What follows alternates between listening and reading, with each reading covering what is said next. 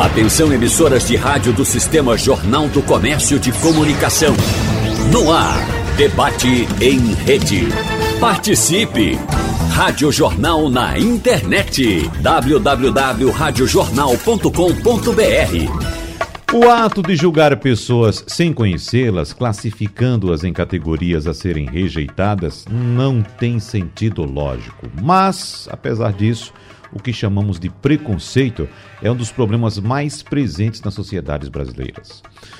Com uma população de características diversificadas e cultura plural, as formas de discriminação também são variadas: racismo, LGBTfobia, aversões referentes à religião, gênero e classes sociais menos favorecidas economicamente, entre tantas outras. Então, no debate de hoje, vamos conversar com especialistas sobre o combate ao preconceito no Brasil e pessoas que sabem de perto como é que funciona o ato de ser discriminado por outros grupos. Por isso, nós queremos agradecer a presença em nosso debate da coordenadora do Núcleo de Direitos LGBT do Ministério Público de Pernambuco, Carolina de Moura. Doutora Carolina, bom dia para a senhora, muito obrigado por estar presente em nosso debate.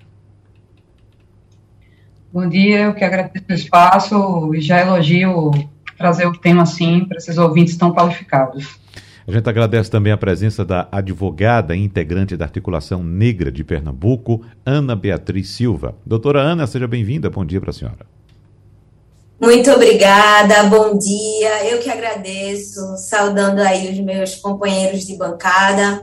Vamos lá. Vamos lá, e a gente agradece também a presença do assessor de projetos da ONG Gestos e representante da entidade no Conselho Estadual de Promoção dos Direitos da População LGBTQIA, Jair Brandão. Doutor Jair, seja bem-vindo. Muito obrigado pela presença. Bom dia e a todas e todos, né, e todos aqui nessa discussão de extrema importância, né, para a nossa sociedade. É um prazer estar aqui. Tá, vamos começando a nossa conversa de uma maneira mais abrangente. Eu quero trazer um questionamento que foi levantado em nossa chamada, vocês escutaram agora. Por que um país tão diverso como o Brasil, nós somos uh, formados por uma imensa miscigenação, por que esse país ainda é tão preconceituoso? Vamos começar com essa pergunta, exatamente com o assessor de projetos da Energia Gestos, Jair Brandão, por favor. É, infelizmente, a gente tem uma, uma cultura ainda, né, de que de não aceitar muito o que acham que são diferentes, né? Tanto na orientação sexual, e aí especificamente para LGBTs, como na identidade de gênero. O não entender nessa vivência. Né? E aí é, vem muito a questão do preconceito, né? de você não saber, não conhecer. E que, na verdade, somos todos e todas é, é, é, considerados cidadãos e cidadãs também, né, nesse uhum. processo da vivência. E aí, infelizmente, temos ainda uma sociedade que é muito preconceituosa e que discrimina muito por eu gostar diferente né, da, da, das pessoas. Então, ainda temos muitos desafios aqui em nosso país. E é isso não só contra LGBTs, mas contra negras e negros. A questão também do machismo, também, né, da violência contra a mulher?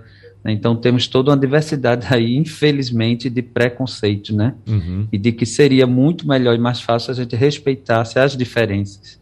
Ah, sem dúvida. Ana Beatriz, advogada integrante da Articulação Negra de Pernambuco. Por que um país como o nosso, formado por índios, formado por asiáticos, formado por brancos, formado por negros, formado uh, uh, por outros, outros grupos étnicos, raciais, e isso tudo misturado, porque a gente ainda é tão preconceituoso, Ana? Então, eu acho que eu posso começar respondendo essa pergunta porque nós somos um país fruto de exploração, né? Nós somos um país fruto de um processo de colonização que se perpetua e que nós tentamos o tempo inteiro jogar para debaixo do tapete fingir que há uma democracia racial, quando, no entanto, nós estamos exterminando, nós estamos marginalizando, e isso eu falo em especial a, o racismo, né? A, a essa ideologia que perpreta, que, que, que na verdade incide é, na nossa sociedade culturalmente ao longo de tantos anos. Então, como a gente evita encarar esse problema, a gente acaba perpetuando esse tipo de conduta. Uhum. Agora, doutora Carolina de Moura, além de, de todos esses grupos étnicos que formam o Brasil, essa miscigenação, nós temos também diferenças de comportamento entre as pessoas. As pessoas pensam diferente, as pessoas agem diferente, as pessoas também têm escolhas diferentes umas das outras. E me parece muito difícil para alguns grupos entender que isso é absolutamente normal entre os seres humanos. Pensar diferente e agir diferente, né, doutora Carolina? Pois é, vou renovar os, os bons dias aqui, né, uhum. a, a doutora Ana Beatriz e a doutor Jair, e dizer assim, bom dia a todos, todas, e quem não se identificar no todas e no todos, pode se identificar no todes mesmo. Pensar diferente faz parte, né, não só do Brasil, mas de todos os países. Né? Nós temos uma legislação que ela está em ampla evolução, né? alguns países eles conseguiram é, evoluir mais, vamos dizer assim, nessa legislação, e nós no Brasil estamos caminhando para isso. Né? Se a gente pensa é, antigamente com relação às mulheres e os negros, a gente tem uma evolução legislativa enorme. E essa evolução legislativa também vai chegar para a população LGBT. Então, pensar diferente faz parte e respeitar também faz parte desse processo, né? Uhum. Lembrando que lá na Declaração dos Direitos Humanos, né, todos nascem livres e iguais. Então, pensar diferente e respeitar sempre. É interessante trazer também um tema aqui que me, me, é, me chama a atenção há bastante tempo, que nós acompanhamos e vamos tratar de, de, de, uh, de, alguns, de algumas manifestações particulares que ocorrem pelo país afora e também pelo mundo. Mas me chama a atenção a, a, a, associação do preconceito ou a presença muito forte do preconceito em um ambiente esportivo. Sabemos que o brasileiro é apaixonado por um esporte chamado futebol, mas é impressionante como há a presença do preconceito nos estádios de futebol. E não é só no Brasil, é no mundo como um todo. Preconceito com o negro e preconceito também com o homossexual. Começando com o doutor Jair Brandão. É, como é que é possível, no entendimento do senhor, fazer com que aquela pessoa que às vezes até tem a noção que está sendo preconceituoso dentro do estádio, né? E às vezes fora não é, às vezes combate o preconceito fora, mas chega no estádio de futebol, parece que ali ele se sente, né, totalmente livre para agir daquela forma. Então, uh, mesmo sendo um esporte popular, um esporte que tem um apelo de comunicação enorme, porque é tão difícil combater o preconceito nos esportes? Eu estou citando o futebol especificamente, mas podemos ter até outros exemplos também de outros esportes, Jair Brandão. Isso, quando a gente fala do futebol, né, a gente já vem aquela questão, é, futebol é uma questão de homem, cis, uhum. né, questão machista, é um espaço que deveria ser só de homens, porque foi construído nesse processo, né? E aí você precisa desconstruir tudo isso, né? Todo esse processo de que uma lésbica, um gay, né, uma travesti, uma mulher trans, um homem trans ou, ou, ou, outras pessoas da comunidade LGBTQIA+, eles e elas podem sim estar nesses espaços, podem sim estar torcendo para os times que gostam, né, podem sim estar em comunidade, né, em liberdade, né, nesse, no, nos estádios de futebol, sem ter que estar passando por opressão, né, sem ser, sofrer agressividade, né, sem violentarem as suas né, as nossas expressões de gênero ou orientação sexual nesses espaços. Né? Porque se temos uma diversidade de times, por que não podemos ter uma diversidade na sociedade dentro dos estados torcendo para esses times, né? Uhum. Hoje a gente já tem algumas torcidas, vamos dizer assim, gays, né, dentro de alguns times, mas não é simples, não é fácil se juntarem, tanto que se você for fazer uma pesquisa né, com a população LGBT é, de, de, se gosta ou não ir para os estados, a maioria vai dizer que não, porque tem medo da violência. E a gente precisa que nesses estados também possam estar reproduzindo ações, iniciativas contra a LGBTfobia, né, de mostrar que ser LGBT não significa estar limitado a alguns espaços ou não pode torcer, porque é, é um, é um gay não pode ir para um, um jogo de futebol porque é uma, uma é um, um lazer de homens cis, né? Uhum. Tinha que ir para queimado ou para vôlei, porque é muito mais feminino. Então, desconstruir tudo isso aí é um processo difícil, mas ah, eu acredito que hoje a gente está trabalhando muito nisso, tanto que hoje a gente tem vários LGBTs em times, né, assumindo a sua orientação sexual também, né, e quebrando alguns preconceitos, mas não é fácil, porque ainda vivenciamos muita violência muitos LG, muita LGBTfobia nesses espaços de esportes ainda. É. Doutora Carolina de Moura, há uma ação, inclusive, do Ministério Público para combater o preconceito né, nos estádios de futebol. Eu, eu, eu é, vi a informação que seria um preconceito mais voltado contra o racismo, mas inclui também preconceito contra a comunidade LGBTQIA+. O doutor Jair estava respondendo a sua pergunta, eu estava aqui ansiosa para dividir, com, é. dividir com vocês né, essa, essa nossa campanha, uhum. que é o jogo aberto contra o preconceito. Né? A gente está aproveitando uma lei bem recente que foi promulgada, que é a 17522 2021, em que o governo do estado ele impõe infrações administrativas do tipo multa para quem, dentro dos estádios, cometer atos não só LGBTfóbicos, já respondendo a sua pergunta, mas também atos misóginos, né, em desfavor das mulheres, e atos também racistas, né? Então, essa lei, ela fez essa transversalidade, alcançando esses três grupos vulneráveis, foi muito interessante, a gente está trabalhando com a Federação Pernambucana de Futebol, mas como você bem falou na sua pergunta, a lei também, ela alcança ginásios de esporte, né? Lembrando que, recentemente, a equipe handball de brasileiro, a, a equipe brasileira de handball teve jogando aqui também. Então, em qualquer tipo de ginásio, em qualquer tipo de atividade esportiva, é, essa lei vai, alcançar.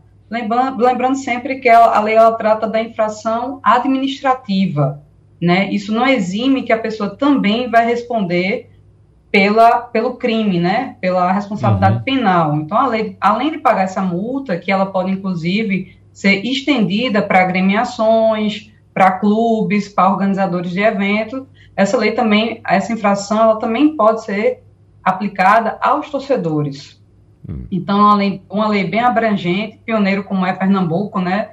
Nós temos essa, essa lei aqui, uma lei parecida, só existe em São Paulo, mas sem essa transversalidade que a, esse ato normativo aqui em Pernambuco alcançou e a gente vem divulgando essa campanha do Jogo Aberto contra o Preconceito, inclusive a gente teve na abertura, né, do Campeonato Pernambucano, de, de, do Campeonato Pernambucano de Futebol, porque o estádio, ele não pode ser essa área livre, né, ele também está submetido às mesmas regras sociais, então o mesmo comportamento que eu tenho na minha casa, na escola, na faculdade, no meu local de trabalho, eu também tenho que ter no estádio de futebol.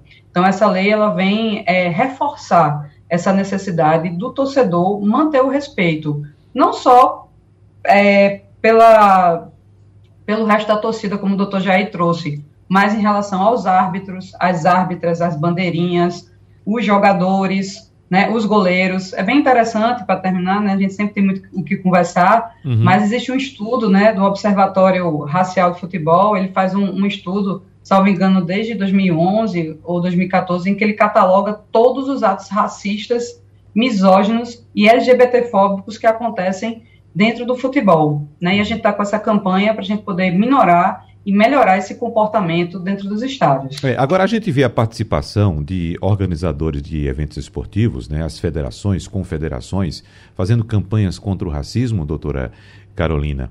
Uh, de fato, participação dos atletas, né, que é, é, inclusive são negros também, muitos atletas, eu diria até que a maioria dos atletas hoje é da raça negra.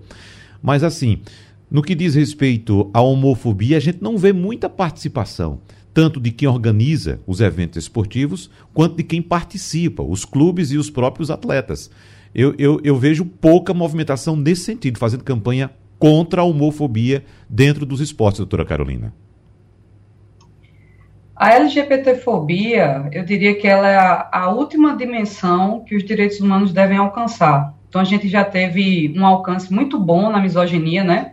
Vide a Lei Maria da Penha, vide a, o Estatuto, o Direito Civil, né? Antigamente a mulher tinha que ter autorização do marido para comprar imóveis, para poder sair de casa.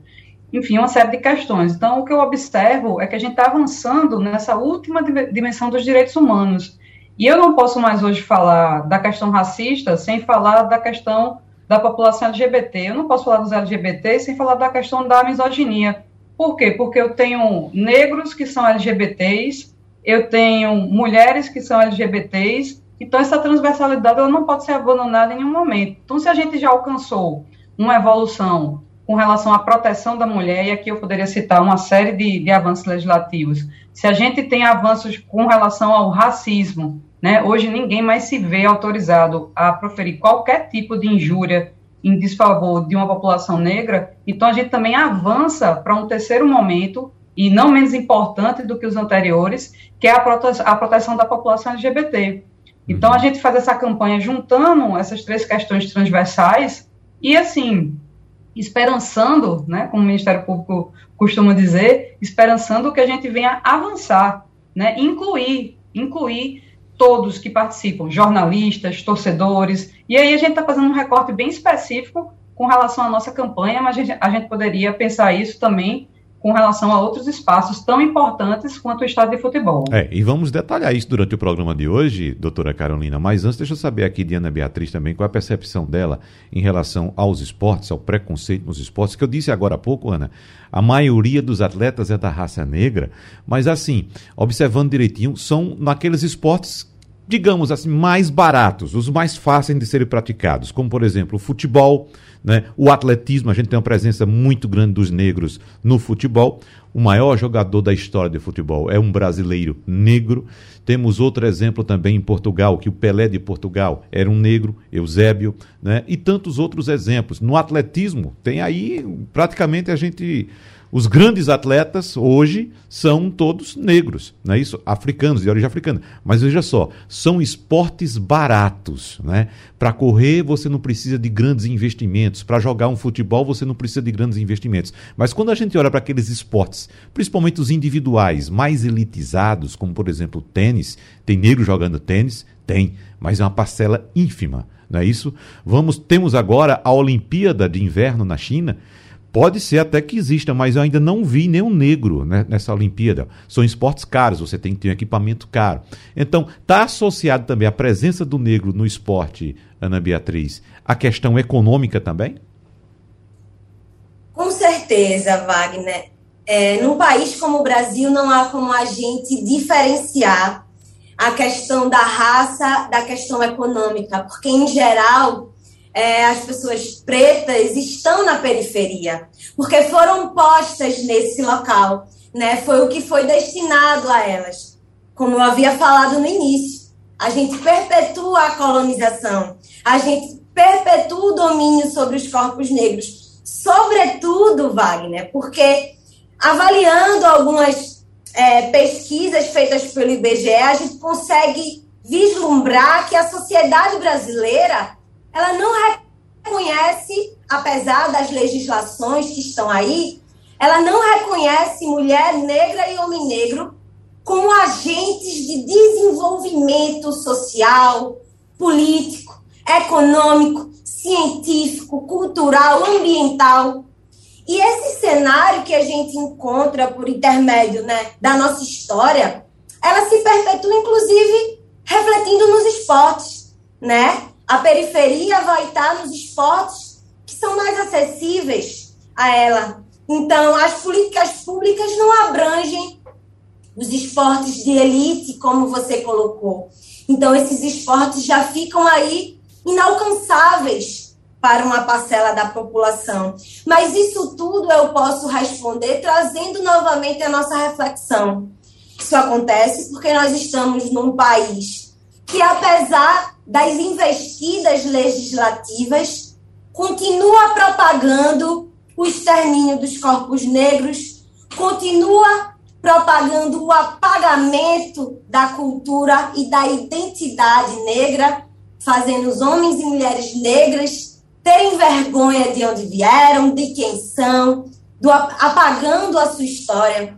E aí, todos esses reflexos raciais da nossa na verdade, reflexos da ideologia racista perpetrada em nossa sociedade, seguem aí refletindo por diversos âmbitos, inclusive o âmbito dos esportes, porque a periferia, os corpos pretos, não tem esse apoio, né, nem esse incentivo para galgar outros caminhos. Infelizmente, as políticas públicas não proporcionam isso a essa parcela da população. Uhum. Em que aspecto, Ana Beatriz, é, uma pessoa preta ela consegue superar esse preconceito. Eu citei agora alguns atletas de destaque, por exemplo, Pelé. Se Pelé chegar em qualquer lugar do Brasil, ele abre portas.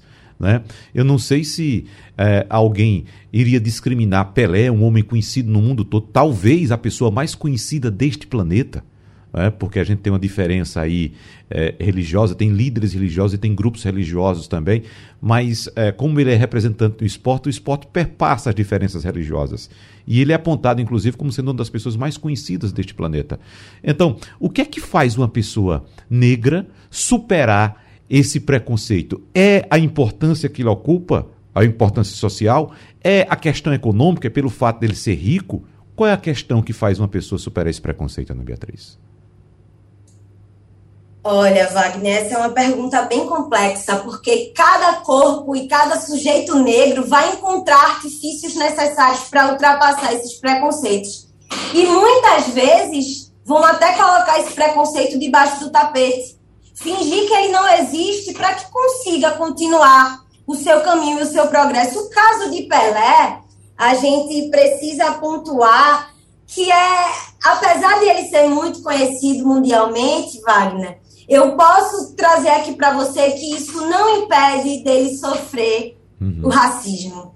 Porque o racismo ele vai incidir nos corpos negros, independente da sua classe social, do seu conforto de vida. Ele vai incidir porque nós, como um todo, sejamos negros ou brancos, nós refletimos o racismo o tempo todo, até inconscientemente. Então, assim, ele ter se sobressaído foi muito fruto do esforço pessoal dele, de alguma sorte, pode até ter sido, que ele encontrou no caminho de alguém ter dado um apoio a ele, de ter estendido o braço, de ter dado uma oportunidade. E aí ele consegue, a partir dos esforços empreendidos por ele pessoalmente, avançar na, na caminhada. Mas existem muitas pessoas que só precisam de um apoio e não conseguem, porque a gente está falando de Pelé, uhum. mas a gente está diante de uma sociedade que é composta por 54% de pessoas negras. Então, a gente tem mais da metade da parcela da população composta por pessoas negras. Quantas pessoas de sucesso nós temos? Quantas pessoas você lê que são negras? Uhum. Quantos cantores você escuta, compositores que são negros? sabe? Então, assim, ele vence, é fruto da vitória pessoal dele. Mas existem uma série de, de contrapontos sociais que vão fazer de tudo para impedir aquele avanço. E mais, o fato dele ascender socialmente não afasta a incidência do racismo, que vai encontrar ele onde, onde quer que ele esteja. Eu tenho agora uma colocação para fazer. Inicialmente, para Jair Brandão, que é assessor de projetos da ONG Gestos trazendo aquela questão que eu citei agora há pouco, doutor Jair, a respeito de protestos que são realizados pelo mundo afora quando ocorrem é, casos, episódios de preconceito. Então, por exemplo, no último sábado, dia 9, foram realizados protestos em pelo menos 12 capitais de todas as regiões do país para cobrar justiça pelo assassinato do jovem congolês de 24 anos, Moise, que foi espancado até a morte no último dia 24 de janeiro como todos nós sabemos, um caso que repercutiu no país todo e em outras partes do mundo também. Uh, e temos também um exemplo aqui, um só exemplo, tivemos muitos outros, evidentemente, mas tem um exemplo também de amigos de rapazes que foram vítimas de ataques homofóbicos no Minas Shopping, que fica na região nordeste de Belo Horizonte, que fizeram manifestação contra a homofobia uh, em outubro passado, por causa da agressão que esses dois rapazes sofreram. Foram vítimas de ataques homofóbicos nesse estabelecimento. Eles ocuparam o saguão do empreendimento com cartazes e protestos com palavras de ordem. São protestos que ocorrem, como já disse, em várias partes do mundo, sempre que isso acontece. Quanto mais importante a região onde há o preconceito ou é registrado o preconceito, a repercussão é maior. Por exemplo, desse jovem Moise, a gente sabe que a repercussão está sendo tão grande porque o caso ocorreu num estado importante da federação, onde há um grande centro de mídia e onde há irradiação de informações para o país todo. Mas casos de preconceito, como contra esse específico que eu citei aqui, Moise, ou como caso de homofobia contra esses dois rapazes lá em Belo, Belo Horizonte, estão acontecendo agora no Sul, no Norte, no Centro-Oeste, aqui no Nordeste. Nem sempre estamos sabendo desses casos. Né? Mas quando há em um ponto importante do país ou do mundo, há repercussão. E mesmo assim, doutor Jair Brandão, com tanta repercussão, a gente ainda continua registrando casos de preconceito. Por quê? Pois é, né? É, é, é incrível né, que a gente ainda vivencia nesses casos de preconceito. E aí volta aquela questão, né? Quando é uma pessoa LGBT violentada ou que sofre preconceito, discriminação, LGBTfobia, né? É, não, não tem uma dimensão como deveria ter, né? No, neste caso. E aí também é importante né, reforçar nesse caso que mesmo que a pauta LGBTQIA+, ela vem ganhando força nos últimos anos, mas é, e aí essa força nas esferas sociais, políticas, acadêmicas, entre outras, mesmo assim, a realidade das pessoas LGBTQIA+, ainda está muito longe de ser pacífica né, em nosso país. E, e isso é muito comprovado aí, principalmente nos dados né, sobre violência que são sofridos por essa população né, e também as consequências da, da LGBTfobia. Né. A gente tem grande dificuldade, isso também se soma com a questão da falta de estatísticas oficiais, né? Uhum. Que ainda é um problema, ainda é uma lacuna, enquanto em outros países como os Estados Unidos você consegue ter esses dados, o Brasil ainda tem poucas atitudes em relação a isso. Mesmo aqui em Pernambuco, a gente tendo uma lei, né, uma lei estadual, que é 12.876, que dispõe sobre a elaboração de estatísticas sobre a violência contra LGBTs e obriga que o Estado faça essa estatística. Né? E aí, quando você vai ver, você tem um boletim da Secretaria de Desenvolvimento Social em que não coloca é, a violência contra LGBTs, não, não colocar como LG, LGBTfobia no seu boletim. Você coloca como violência doméstica, como outras violências, mas não menciona a LGBTfobia. Né? E com isso você também tem a grande ausência de políticas públicas para essa população, que isso também é um instrumento que pode ajudar, né, possibilitar que os governos possam promover ações que possam buscar garantia de direitos da população LGBT também. Nós temos uhum. vários equipamentos LGBTs no estado, é um dos estados com maior número de equipamentos LGBTs, mas a gente não tem a garantia no orçamento público do governo. Né? Nós temos um marco jurídico muito grande aqui, como decretos, né? como, como também portarias, mas pouquíssimas leis voltadas para LGBT, como também nacionalmente, né? Não temos leis federais, temos uma lei que foi agora em relação à, à LGBTfobia, mas isso está incluído na lei do racismo, mas não é uma lei específica para LGBTs. Né? Então, temos todos esses processos, e aí é importante também mencionar que a cada 19 horas né, você tem uma, uma, uma pessoa LGBT é morta aqui no país. E aí tem vários relatórios também né, que colocam isso, é assassinada também. E quando você vem aqui para cidades que não são muito é, é, visitadas, que não é referências de turismo, você não tem esses casos evidenciados, né? Porque aqui em Pernambuco você tem LGBTs que são assassinados, violentados, sofrem preconceitos, mas não é visibilizado. Uhum. E quando se mostra na TV, você não tem o um mínimo de respeito de chamar o nome da pessoa. É colocado como a travesti, é colocado como homossexual, né? Mas esses LGBTs têm nomes, né? São cidadãos e cidadãs também nesse processo aqui. Então, estamos nessa construção, nesse processo que é muito difícil e de visibilizar esses casos também, que é LGBT, da LGBTfobia em nosso estado e país. É. Agora, doutora Carolina, como citou o doutor Jair Brandão agora, nós temos governos, nós temos poder público, nós temos leis, portarias, equipamentos públicos que promovem a inclusão. Agora, Cadê a sociedade participando desse processo de combate ao preconceito, doutora Carolina? Nas famílias brasileiras nós temos mulheres, nós temos negros, nós temos homossexuais. Ou seja, essas pessoas não vieram de outro planeta, não são extraterrestres, são pessoas que nasceram aqui no seio da nossa sociedade. E cadê essa sociedade cobrando por respeito a essas pessoas, doutora Carolina? Acredite, Wagner, estão aqui, estão todas uhum. aqui. Eu estava pensando aqui ainda na transversalidade do racismo com a LGBTfobia, o Atlas da Violência, né, que é um estudo aí do IPEA e do Fórum de Segurança Brasileiro, ele fez um estudo com os dados do SUS, né, usando o Disque 100, o Disque Direitos Humanos e os dados do SUS, e fez um recorte entre 2011 e 2019 e teve 15 mil denúncias de LGBTfobia nesse período. E eles fizeram um recorte interessante para dizer que grande parte dessas denúncias elas se referiam ao LGBT negro. O LGBT negro é ainda a maior vítima da LGBTfobia.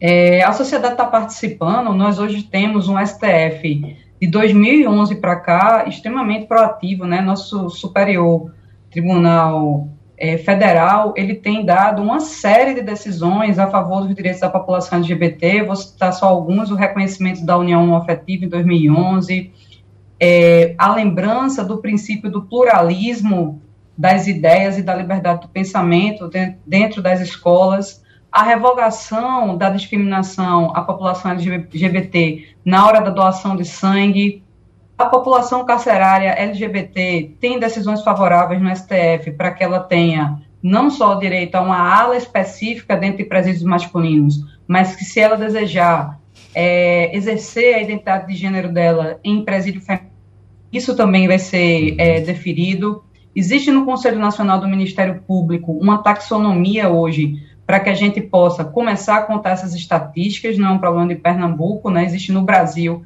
da mesma forma que a violência doméstica tinha uma dificuldade na contagem desses números, que os crimes contra os negros tinham uma, uma dificuldade na contagem desses números, hoje o Conselho Nacional do Ministério Público tem uma taxonomia que quer trazer para todos os ministérios públicos e a gente leva essa taxonomia também para as delegacias de polícia e para as polícias militares. Então, nós já tivemos algumas reuniões com o pessoal da Secretaria de Defesa Social, da Polícia Civil, a fim de que a gente tente ajustar. Isso também é resultado de uma intervenção que foi feita pela Promotoria de Justiça de Direitos Humanos, já com a SDS, para tentar dar eficácia a essa lei que já existe, como existe tanto em outros estados, e lembrando sempre né, que os locais de maior violência que os estudos demonstram, eles acontecem na escola uhum.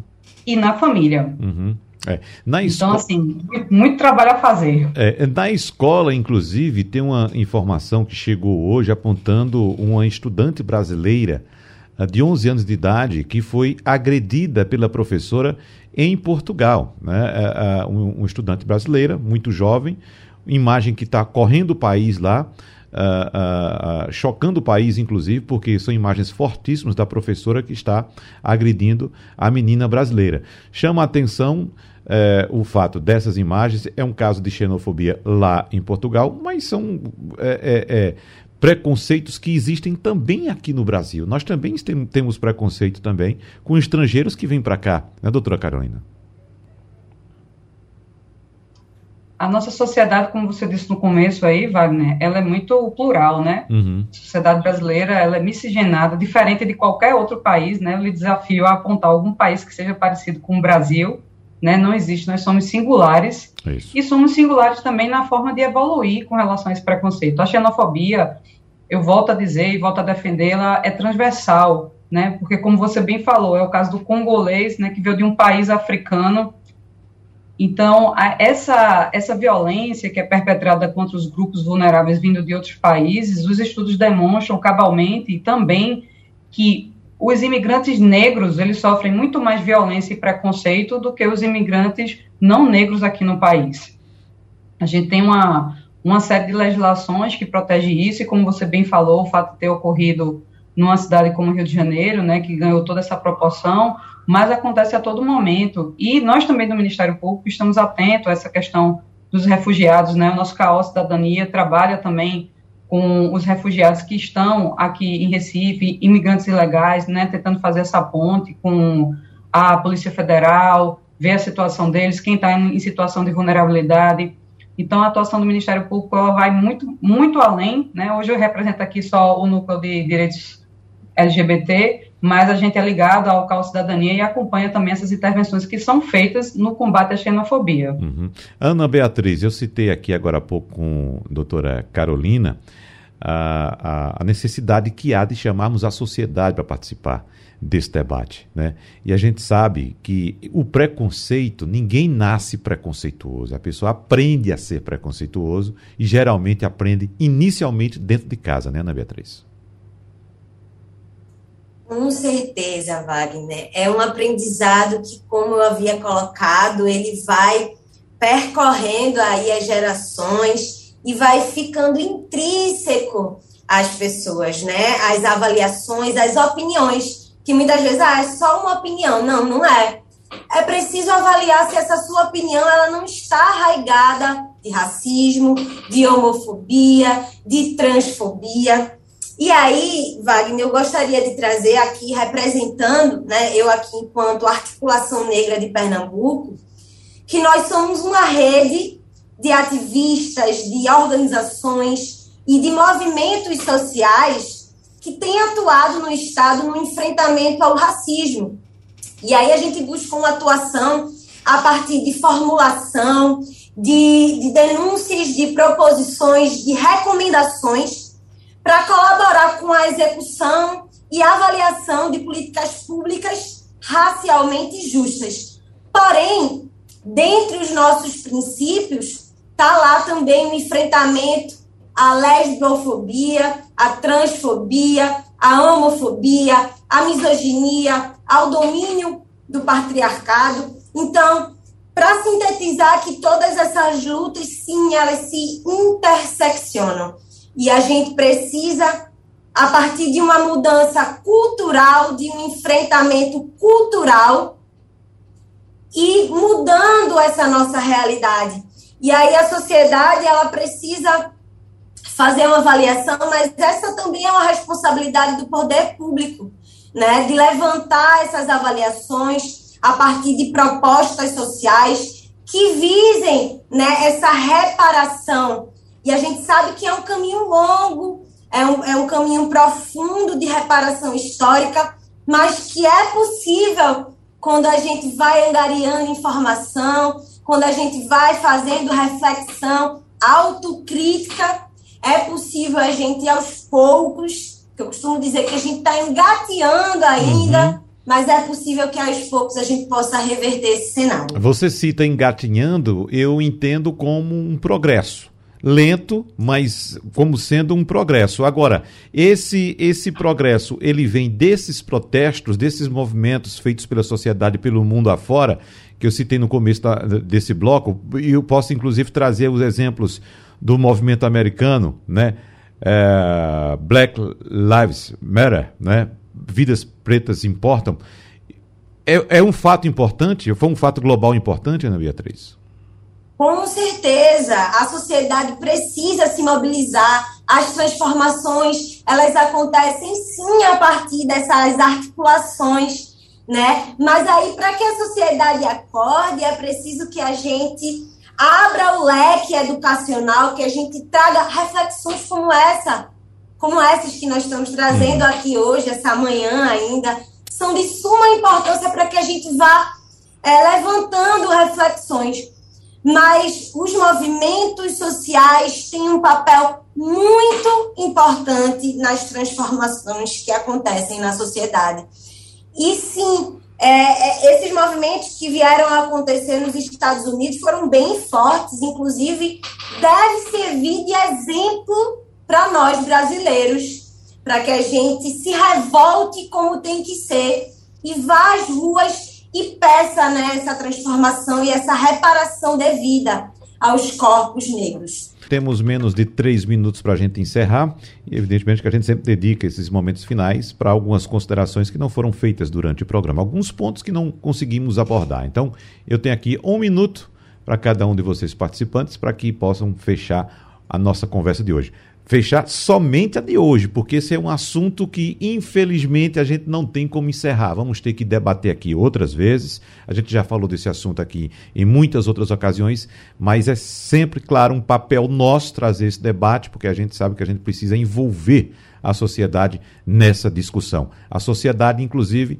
mais do que o poder público, porque a sociedade é da sociedade que parte a ação do poder público. Então, muito importante a gente ter essa conversa aqui e outras que virão pela frente também. Então, começando por Jair Brandão, o que é que faltou a gente abordar, o que é que você acha importante? Um minuto para você, Jair Brandão.